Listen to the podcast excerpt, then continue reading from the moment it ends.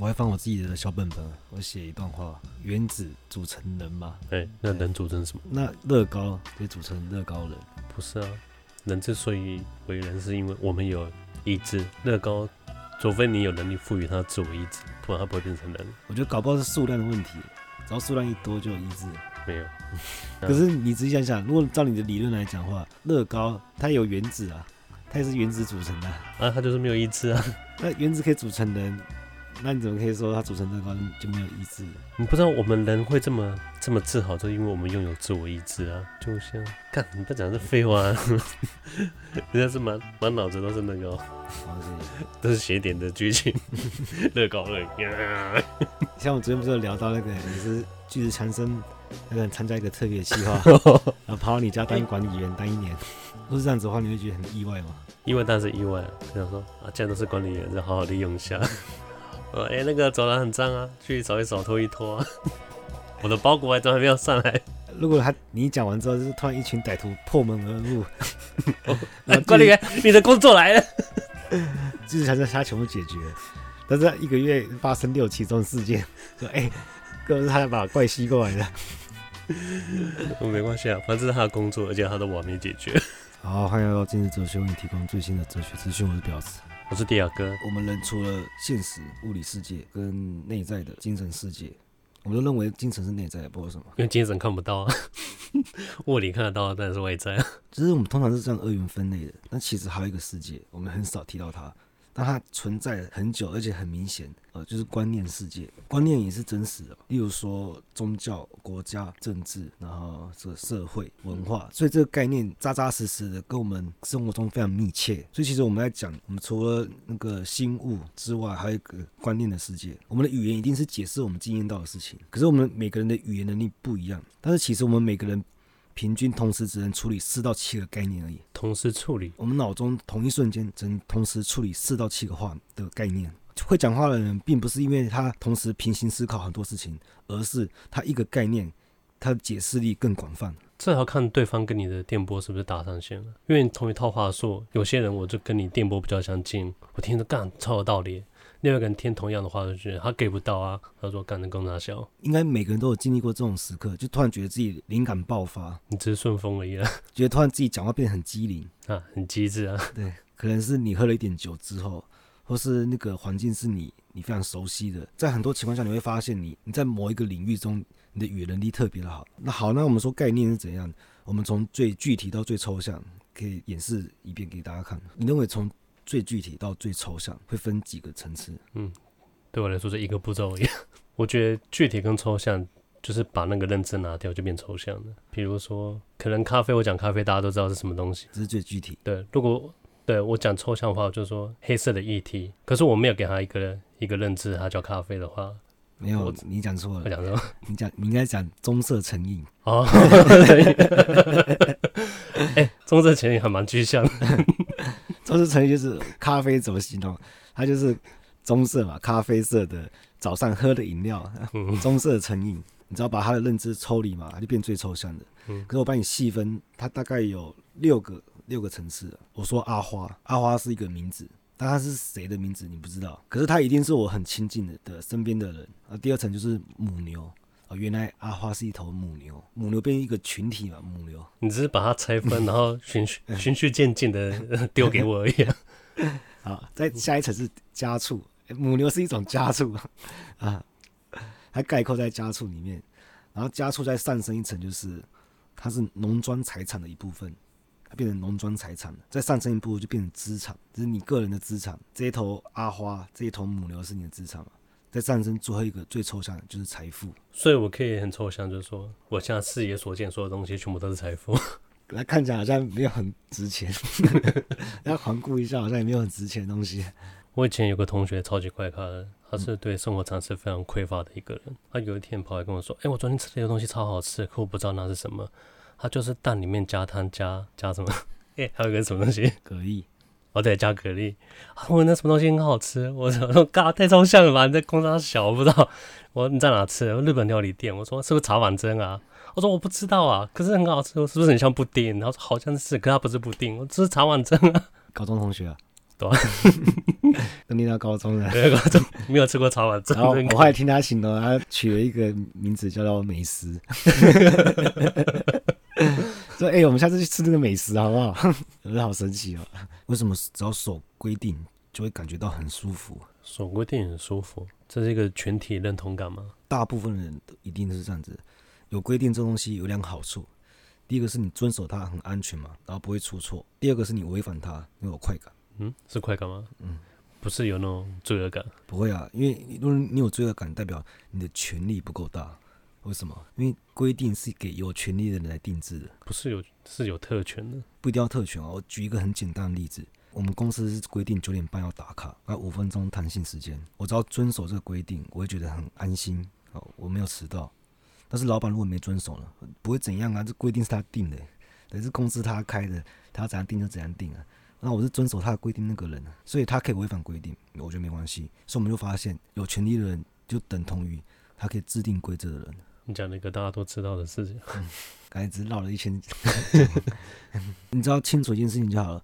我们重视的不是人，是他的看法而已。我们其实不重视别人，你知道吗？怎么可能？他人即地狱，怎么会不重视？因为我们重视是他的看法。哦，对啊，对，所以那个人不重要，那个人是死是活不重要，他只要认同你，你你重视的是他的看法。他这个人对你没有什么影响啊，是他的看法对你才有影响。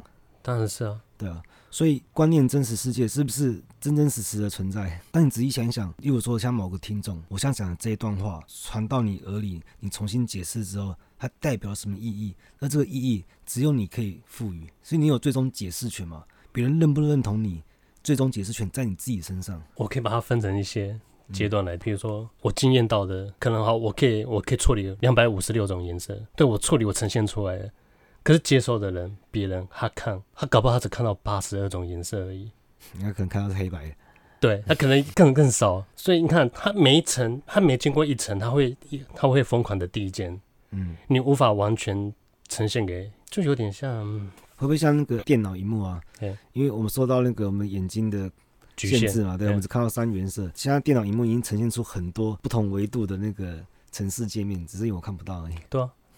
而你看别人维度就是，就变成用另外一套系统来思考，嗯、但那个系统是我们现在没办法想象，无法想象，对，就跟我们无法想象没看过的颜色一样。所以就是说，我们现在很在意的事情，在另外一套系统，它完全不在意。也不是，因为应该说，我们现在只能依赖语言。但是只要讲到经验世界，它一定要透过我们人来描述它，它才能被传达出去嘛。目前这个世界上也只有人类可以办到这件事情，因为我们是自为的存在。可这也是有依赖我跟这个人熟不熟悉，嗯。因为像传达，你要是看你对这个人基本认识。我跟我跟你很熟的话，你可能你可以很简单就传达给我。如果跟不熟的话，他可能他对你基本认识不够，你要传达给他就比较困难。我们很常会听到有人说，对这宇宙来讲，我这么渺小，我毫无意义，对不对？我对这宇宙毫无意义。因为其实是宇宙如果没有我们的话，没有我的话，它就毫无意义。这个宇宙毫无意义。我我们的权力意志非常的可怕，权力意志是你决定事情的。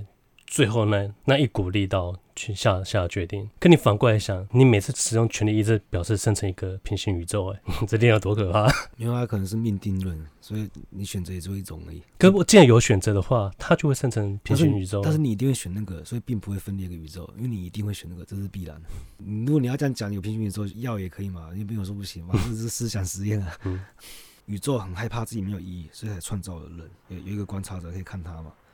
然后那个宇宙存在才有意义了。突然觉得，然后把把人类放太大了。那没有人类的话，谁来解释它？谁来描述它？哎、欸，我觉得你不不记载它，不精准，不精准，不是人类，是意志，意志。但也可能是意识啊，就是很难讲。意识，哎呀，意识。我觉得意志比较大我，那意识比较小我。我自己感觉，意志好像是众志成城那个志，意识比较个个体。我现在有一件私事要处理，就是就之前听众有那个写信过来嘛，那我们这样子来来去去就是有点像笔友，都会聊一些哲学话题什么的。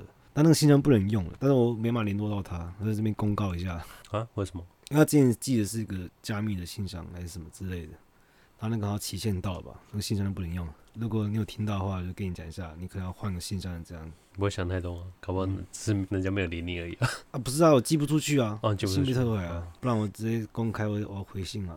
就是前阵子有没有聊到反逻辑的事情？就他听完就觉得这好像不是反反逻辑吧？好像不是反逻辑。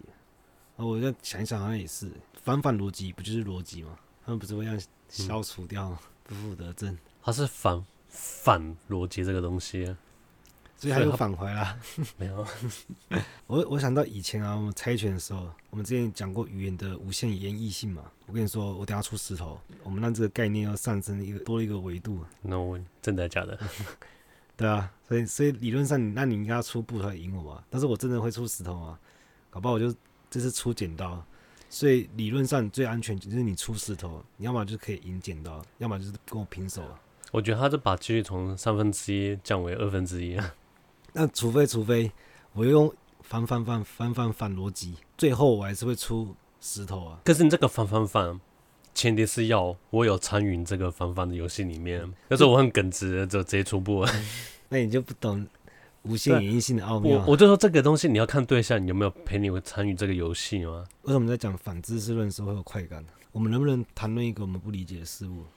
我现在讲所有东西都是我不理解的事物，所以我们我们是在无知的前提下大放厥词吗？全部都是。只要我现在讲任何一句话，我没有上网去查证的话，全部都是我自己歪歪出来的。就算上网查证，也不一定真的吧。对啊。所以你仔细想想，所谓真实的知识跟反知识论本质上没有区别。哎、欸，我在讲，我真的是我所有知识哦，可能有百分之八十吧，都是自己歪出来的。然后从学校里面书本里面吸收知识，可能不到二十趴。所以你用逻辑推导出来。对，我说错就错啊，没关系，反正错也是我的东西。所以我在想说，也许就是。逻辑好，只是让这个事情听起来很合理罢了。对，我觉得哎、欸，说得通，我就接受了。嗯，如果我这东西被人家打脸，然后我再修正一下，嗯，修修，哎、欸，干就通了，继续用，反正就靠人家打脸来修正了。所以就是大部分的我们都是在自己的假设之下，在描述这个世界嘛。对、啊。然后持续多久，是取决于你何时呃被修正或推翻。就像宇宙之于我们这么渺小。就等于真理之于无知，因为真理太过巨大嘛，所以我们在面前已经显得无知了。其实你可以想想自己几年前深信不疑的知识。他提到一一句话是：语言不只描述事实，而是创造出他描述的事实。这句话说的非常正确。诶，为什么我们看完一部电影觉得好看，但就没办法跟别人描述它到底有多好看？就因为我们我们的语言能力太弱了嘛。我们描述的事实只是被再次创造出来的事实。哎，如果那个人他也看过的话，你可以描述吗？你们有共同的经验的话，可是可是你们有可能就是，哎、欸，他记得这一块，那你不记得，或者你记得这块，他不记得，所以你们要重新就可以补足啊。没有了，你们重新编制了一个。你记得那个话，你记得那一段吗？这个跟记忆力好不好没什么关系。就算你记忆力很好，可是你你的语言能力很弱，你跟别人描述出来的还是跟真实差很远嘛。嗯。无论如何，它一定是被再次创造出来的事实，事实不可能被保留，因为它只要透过了，但是它就会被扭曲。我跟你讲啊。一部电影，就算导演他拍出来，可经过剪辑，不是他剪的话，那是另外一套作品。欸、但是我有遇过另外状况，是我跟别人介绍完电影之后，他看完之后，我说：“哎、欸，我觉得你介绍的比较好看。哦”那那我当果阿莫就好了。好，我先抽根烟。Look in front of you. I'm sure this is the girl. But she's not for you. You're a creep and she's a belle. You think she looks at me?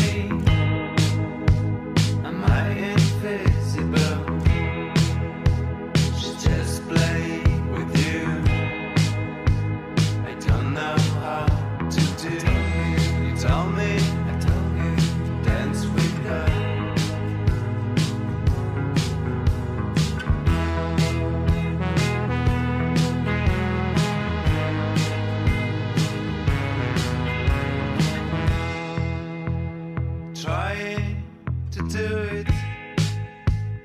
I was there, she doesn't care.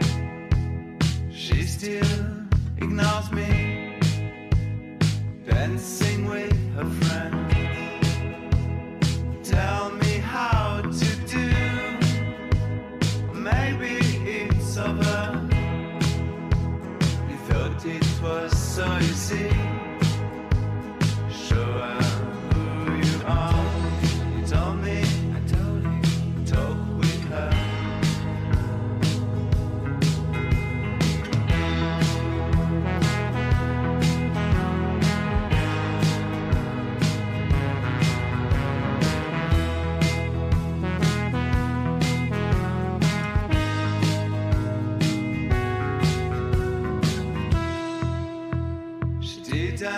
my voice.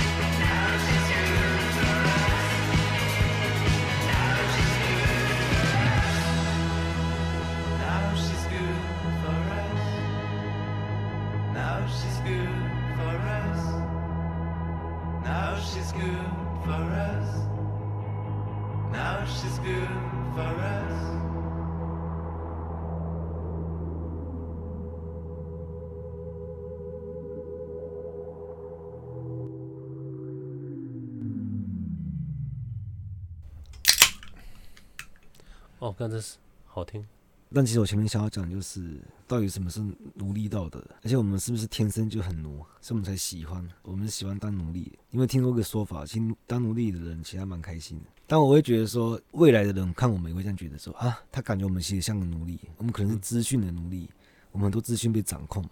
那未来来看很不可思议，为什么他可以隐瞒这么多讯息，那我们还可以甘之如饴？他也觉得我们是奴隶啊，就像我们在看古代人一样，他只是无知而已啊。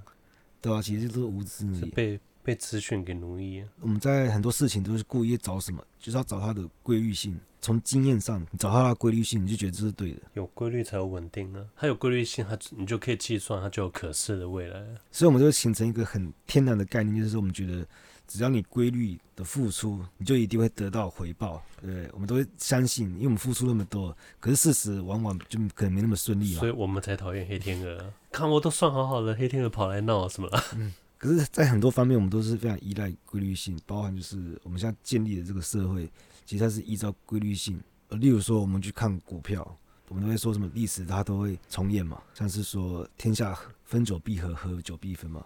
其实这些干话干当然是这样子，因为时间一久就这样子啊。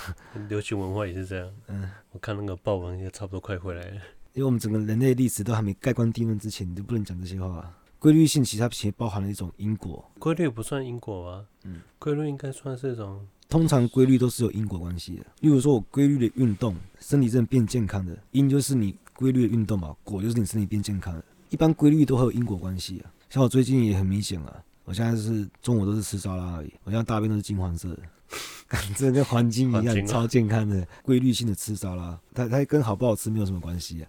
干金黄色的大便哎，谁不想要啊？吃火龙果变红宝石大便，每次看到了，感觉吓一跳，还怎么写？哦，那火龙果啊，喜欢被奴役就是，我觉得很本能，是我们的本能，就希望有个有个强者出来统领我们，嗯，我们可以省掉所有的选择，就跟老板跟员工的差不多。像老板你要承担风险，可是如果他成功的话，他可以。收割绝大部分的果实，可是你当员工，他失败上，对，那承受所有恶果，对。可是员工他只要这边稳稳的被老板奴役，那就可以每个月就是看白花花薪水流进来，对吧？然后，哎，公司倒你也不痛不痒的，对啊，找下找下一个老板就好。嗯，因为我待过蛮多公司倒掉了，最后面收拾公司那个情景，跟哎不敢直视啊，哎，当初买多少买多少。想要卖的，想要卖都没有钱，所以想要被人家奴役，就是想要分散掉你你应有的风险跟跟责任，把它转嫁到其他强者身上。就假设我们这个年代出现了一个特斯拉，我们要给他所有权利，他爱干嘛就干嘛。讲清楚啊，是尼古拉，你好，尼古拉特斯拉，我要给他无限的权利，他要做什么实验都可以，他要怎样都可以。对啊，图灵生错年代啊，图灵什么的年代说啊，同性恋很好啊，没事，干嘛不会把它拿去化学阉割，我们不会再破坏它。图灵有被化学阉割啊？图灵是被化，对啊，他是被迫害啊。他当时也是因同性恋啊，因 gay 入狱啊，判刑了。好，最后了，总结一下好了。原子在希腊的意思就代表说不可分割的意思，已经最小单位了。嗯，太早下定论了吧？反正他的意思是不可分割。而且我觉得那个庄子讲的讲法还比较厉害。嗯，他说：“天下至大无外，至小无内。”就是。大大到已经没有外面，它就是最大的；而是小小到已经没有在里面，它就是最小啊。那我们从最具象到最抽象说，阿华那头母牛啊。那我想我的工作啊，我是在做影片特效，讲到特效师，它的抽象概念讲的是，它是一种职业嘛。我觉得每个职业都会加个师，来提高自己的社群地位。就像像中国啊，他说某某某老师，我干什么东西可以老师？我看到一个人旁边助理，大家叫他老师，我到底怎样？这样真的蛮爱叫老师的。啊，那我这个职业它算是一种啊视觉设计。那这个视觉设计呢，我是在新媒体，新媒体是一个产业。那最后到最抽象，它就是一种文化。文化好像可以涵盖所有的东西，就像财富一样，它可以涵盖，它是最抽象的嘛。那文化它可以涵盖所有东西啊。他说丑的也是文化，美的是文化，好的或坏的，哎，都是我们的文化。文化就是已经大到没有外面。那我们也是从规律性去提炼出抽象的概念，像是我们可以提炼出什么真善美。你看太阳每天从东边升起，是非常规律啊，这代表什么？这是真的。要是我来讲，太阳对我来说，它就是美的。嗯，因为我说有阳光，所有东西都美。呃，这其实这也是啊。嗯，我们看到规律性的几何图形，你会觉得美，是很工整啊，很规律，我们会觉得美。再就是规律的生活作息跟饮食啊，身体会变好，这是善。是好的、啊，善的。你 的善是只好而已啊，善就是好啊，对，在真善美它都达到了。那凭什么呢？凭就是因为我们的奴性，这些都是奴隶道德，只有奴隶才觉得这样好，因为这些都是是被规范出来的。然后超人就是打破这些规范，创造一个新的道德，重估一切价值的人。你说那些，我就是法律的那些人吗？他有可能是背对这个社会的人。我是想要回到上一层来讨论，是我们提炼这些概念之前，其实我们毫不关心啊。太阳每天从东边升起，跟我什么关系？有关系啊。嗯，太阳出来我才需要起来上班啊。那你会这样觉得，就是因为它是透过规律性，你才有关系啊。嗯。如果它是今天偶发事件，跟你有什么关系？我我一天不见了，今天太阳没出来。所以它这个规律性就可以提炼一个叫真实的知识，这个就对我们息息相关嘛。因为我们就可以预测为明天太阳会升起，啊，这是真实的，这绝对是对的。我们可以讲具体一点，一份沙拉对我说很重要嘛，但是规律的吃沙拉可以拉出金黄色的大便，对我意义非凡。所以我们我们前面有说到，我们不重视人或物啊，我们重视的是它提炼出来那么抽象的概念，像是别人的看法啊，沙拉的价值，知识的真实性，财富或是文化。社会、民主、自由等等，都是抽象的。我们的确是活在这个观念世界里面。我想说，我怎么能面对我的工作？因为工作处理都是很具体的问题嘛。但哲学处理都是非常抽象的问题。所以他们乍看之下是矛盾，但是我们之前有提过，就是矛盾都是会因为我们的狭隘的心智造成的，所以我们要这样转向。就如果你有相同的问题，我其实我提供一些看法。我也知道你们不重视我，你重视的是我的看法。因为矛盾就是因为它跟你的原先的理念有冲突，才会产生矛盾。如果所有观念你都可以接受的话，矛盾就不存在。只要你逻辑好的话，就不会有矛盾。我我随便都可以自圆其说，哎、嗯欸，这样就好，这样就说通了。嗯，那这个问题存在的前提是这样的：我们都是既得利益者。那怎样的既得利益者？就是我们都是社会的既得利益者。我们就是先受惠这个社会，然后才会衍生出这个问题嘛。我们是那种身在其中就不自知的人。所以有钱人会说他有有钱的烦恼，但有人会说他身在福中不知福。不是讲干话而已，嗯，不是讲干话而已。所以，我们为什么觉得规律是好的？因为社会是透过规律性构成的嘛。这个抽象的概念是透过每个人达成共识。社会有规律性就很稳定，那是很棒，那大家都同意嘛，就是互为主体性啊。我们互为主体性也是这个观念世界的基础啊。可社会稳定不是抹杀个性吗？可是我们觉得这样子好吧？有一首诗，我就很喜欢它的意境，就是“松下问童子，言师采药去，只在此山中，云深不知处。”就是我问小朋友说：“哎，你师傅哎？”他说他去采药了，然后你失望，就本来可能来找他嘛。就小朋友说：“哎，这就在这座山里。”他说：“你有燃起希望。”嗯，大家说：“哎，因为这个山云雾缭绕，他也不知道在哪边，他干耍我是。” 所以我们都在这座山里，但是因为云深不知处。好，今天到这，拜。